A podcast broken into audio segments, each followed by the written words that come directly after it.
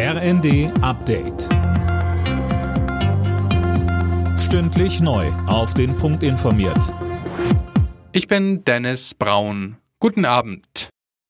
Arbeits- und Sozialminister Hubertus Heil hält trotz der angespannten Haushaltslage an der Erhöhung des Bürgergelds im kommenden Jahr fest.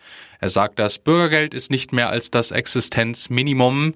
Die Union in der Opposition, aber auch die Regierungspartei FDP hatten zuletzt eine Streichung der Erhöhung gefordert. Heil meint dazu, ich wundere mich ein bisschen, dass konservative Parteien jetzt Krokodilstränen verdrücken, was die Frage betrifft, ob Arbeit sich lohnt. Wir haben den Mindestlohn erhöht, wir haben Sozialversicherungsbeiträge gesenkt, auch Steuern, wir haben das Wohngeld eingeführt, damit Arbeit einen Unterschied macht. Es ist kein Beitrag zu gesellschaftlichem Frieden, wenn man jetzt Gruppen in der Gesellschaft gegeneinander ausspielt. Das ist keine Lösung des Problems. Das israelische Militär hat seine Bodenoffensive gegen die Terrororganisation Hamas jetzt auf den gesamten Gazastreifen ausgedehnt. Die Armee ist jetzt auch im Süden des Gebiets im Einsatz. Die Vereinten Nationen gehen davon aus, dass sich die meisten Bewohner der Region mittlerweile auf der Flucht befinden.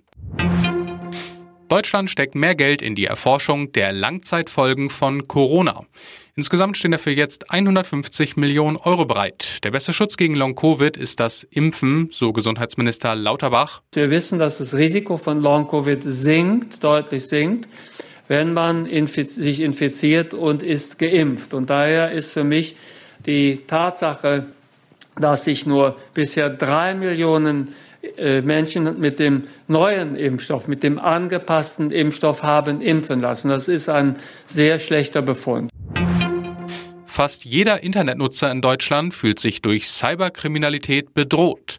In einer Umfrage des Branchenverbands Bitkom haben das 93 Prozent gesagt. Bitkom-Präsident Wintergerst fordert mehr Polizeipräsenz im Cyberraum. Alle Nachrichten auf rnd.de